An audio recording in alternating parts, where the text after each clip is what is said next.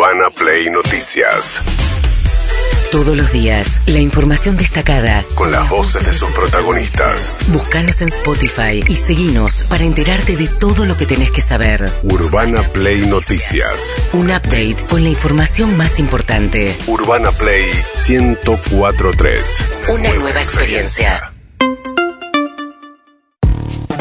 Bien, el Mauricio Macri se metió en la campaña electoral eh, primero cuando dio un reportaje a Joaquín Morales Sola y habló acerca del Fondo Monetario Internacional. Dijo que el Fondo Monetario vino a ayudar a la Argentina. Los argentinos van a volver a confiar y también el mundo, después que los argentinos confíen, va a volver a confiar. Ahora, el- Y aparte el fondo, que propició este cepo asesino y todo este desastre, va a tener que también, si el programa que presentamos es suficientemente serio, ya que ya está acá, a decir, bueno, avalo esto. Y eso también nos va a ser un- una ayuda enorme frente a lo que viene. Bueno, en otro tramo el reportaje no era este, el audio lo que él decía es, el, el fondo vino acá para ayudar, nosotros eh, te presta una, un precio a una, a una tasa de interés más baja que los bancos. En esta parte le echa la culpa al fondo, Al fondo del, del CEPO. cepo, sí. Eh, en realidad el CEPO arranca con Macri. Macri antes, digamos, cuando empieza, primero va al Fondo Monetario Internacional Mauricio Macri, después cuando empieza la salida de capitales, el fondo le impone, y es cierto, al gobierno de Macri, Macri termina con el primer cepo. Después se fue eh, cerrando cada vez más distintos tipos de cambio y buscando más cepos durante el gobierno de Alberto Fernández, ¿no? A eso le contestó Cristina Fernández Kirchner a través de un tuit, le dijo, qué cara dura, hacete cargo alguna vez de, en tu vida de algo que haces, al Fondo Monetario lo trajiste vos a la Argentina. Entonces Macri le volvió a contestar a Cristina Kirchner, esta vez con Johnny Vial en La Nación Más. Ella debería recordar que es vicepresidenta en ejercicio y expresidenta y debería expresarse de una manera un poco más seria, ¿no? No tan Sí, chabacana. Un poco chabacano. Totalmente. Segundo, yo creo que, si me permitís un poquito más amplio, lo importante no es que pierda Cristina, Massa, Fernández, la Cámpora, lo importante es que dejemos atrás estas ideas destructivas que nos han empobrecido, toda esta narrativa que arranca de cinco cosas que yo defino como claves. La primera es que se puede emitir y que no pasa nada. Y que podemos ir bárbaro y así gastemos, gastemos, por supuesto, para repartir privilegios a unos pocos. Bien, eh, Mauricio Macri ayer eh, quejándose, Cristina Kirchner había escrito dejate de joder, ¿no? En su tuit a eso él llamó chabacán, cha- eh, una expresión chabacana. Bueno, la discusión acerca de quién trajo el Fondo Monetario y qué consecuencias tiene haber traído al Fondo Monetario, bueno, se metió también Sergio Massa en campaña. Ayer que dijo el ministro de Economía. 63% de la plata tomada al Fondo Monetario Internacional fue repago de salida de fondos extranjeros que vinieron a timbiar a la Argentina. Esa es la foto más triste y más cruel del cepo con el que convive la economía argentina hoy. No hay peor cepo que la deuda con el fondo que nos dejaron como ancla para poder crecer en la economía argentina. Bueno, mientras tanto, habló también Sergio Massa de la suba que tuvo estos días el dólar blue, el dólar paralelo. Ayer volvió a subir otros dos pesos y viene con una escalada que en treinta y pico de días subió un 20, más de un 20%. Muy por arriba de la evolución de la inflación. ¿Qué dijo Massa? Hoy pareció durante todo el día que bajaba y después a última hora vieron que volvieron a aparecer los mismos pícaros que anteayer y ayer anduvieron jugueteando. Mañana les vamos a hacer sentir el rigor con, digamos, todos los instrumentos que la unidad de información financiera y antilavado tiene, porque es precisamente informal. Yo creo que en el 2015, en el 2019, siempre antes de los procesos electorales hay, digamos, situaciones de especulación, pero entiendo también que lo más importante que tenemos que hacer nosotros es contener los dólares que son parte del circuito de la economía formal, que son los que influyen en los precios. Él está diciendo lo que tenemos que hacer es contener el dólar MEP y el dólar eh, contado con liqui. En Sí. realidad el contado con liqui menos porque es el que se usa para sacar dólares del sistema, que es el que está más caro, porque lo que hay es un proceso de dolarización de las carteras. En el MEP es el que se usa para comprar dólares que se dejan alojados en el sistema bancario argentino. El MEP está, se mantuvo bastante parejo estos días. ¿no? 522 pesos está. No tuvo salto Sí. de de cara a las elecciones del domingo y el que está saltando es el Blue, la UIF, la Unión de Información Financiera. Sí. Con esto dice Massa que hoy van a intervenir eh, sobre el Blue. Igual, obviamente les importa, pero si no, no intervendrían con no, el Blue, obviamente, obviamente. Genera expectativa, te marca una idea. Digo, cuando vos empezás a pensar en un solo tipo de cambio, lo tenés ahí presente. Pero además digo, no estábamos es a que no. 500, ahora estás a 600, ¿no? Este, en pocos días, eh, como referencia de hasta dónde puede llegar el dólar. Mientras tanto, en un acto con la CGT, el ministro de Economía dijo y se diferenció de las propuestas opositoras que hablan de modernizar los este, convenios, la legislación laboral, en palabras de Patricia Burrich, o de revisar convenios colectivos de trabajo, que dijo también Patricia Burrich que piensa hacerlo, más a que dijo ante la CGT. Cuando vayamos a votar, vamos a votar en defensa del trabajo argentino y de la industria argentina frente a aquellos que dicen que hay que abrir la economía y que venga todo importado, sin importarles el trabajo de nuestra gente. A nosotros nos importa una economía argentina que ocupe lugar en el mundo, que venda, que exporte, no una economía argentina que transforme a sus fábricas en cementerios. Bien, mientras tanto, Horacio Rodríguez Larreta habló acerca de la ley que establece multas y que dice que hace muy oneroso y dificultoso los despidos. Esto es una. El otro día hablábamos con Luis Campos.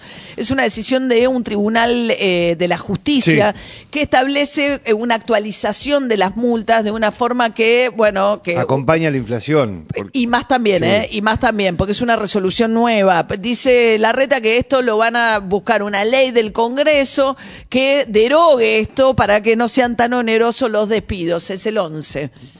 Hay una ley del año 92 que es la que genera el sistema de multas laborales.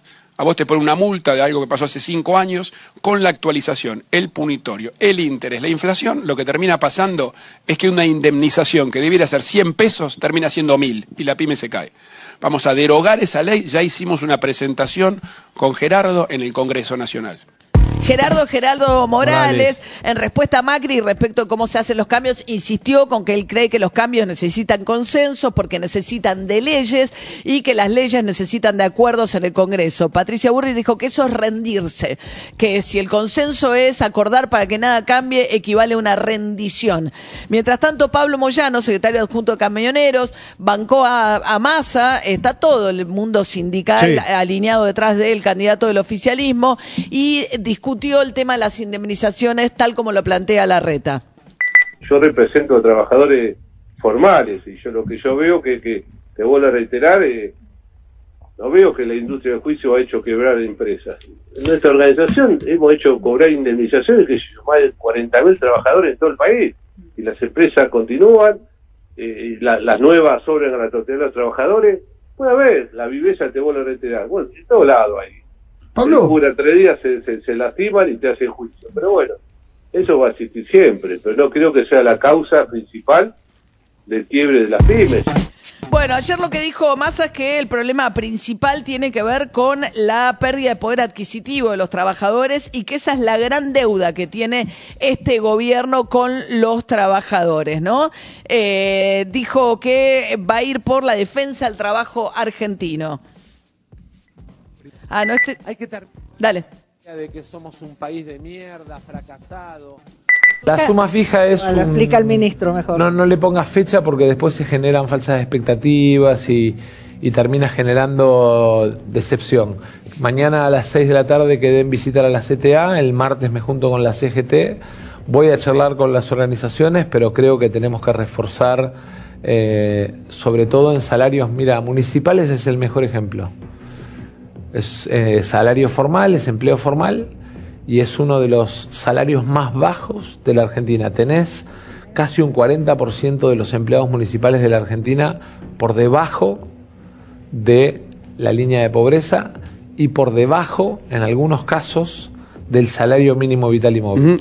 Pero lo voy a charlar con ellos, voy a ver cuál es el mejor mecanismo para que no interfieran las paritarias, creo en las paritarias profundamente, Creo además que tenemos una deuda con el tema de recuperación del ingreso en la Argentina. Tenemos una deuda con recuperación de ingresos. Él no puede hacer un anuncio, lo tiene prohibido Sí. por la ley electoral, así todo lo hace y diciendo que la semana que viene van a ver el tema de la suma fija. Venía insistiendo mucho Cristina Fernández Kirchner, sobre todo, y Máximo Kirchner, Sí. con establecer una suma fija para mejorar el poder adquisitivo de los trabajadores de, de la base, digamos, de la pirámide. Mira, ¿no? te lo voy a poner bastante simple para que se entienda esto del poder adquisitivo. Los mil pesos, el- el billete de mil pesos salió en, do- en 2017. ¿sí? Lo que vos podías comprar con mil pesos, ¿sí? En el, dos, eh, en el 2023 esos mil pesos te representan a nivel de compra 50 pesos. El poder de compra es, es de 50 pesos. O sea, esa es pérdida de la capacidad del billete y es pérdida del salario frente a la inflación.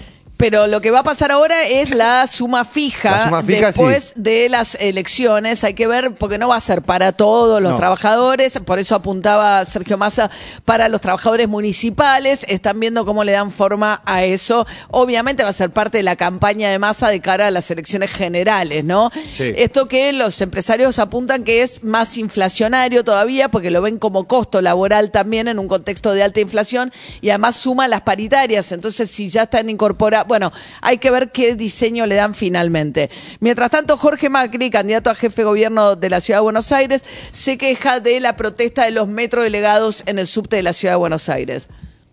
Es falso que discuten por el asbesto.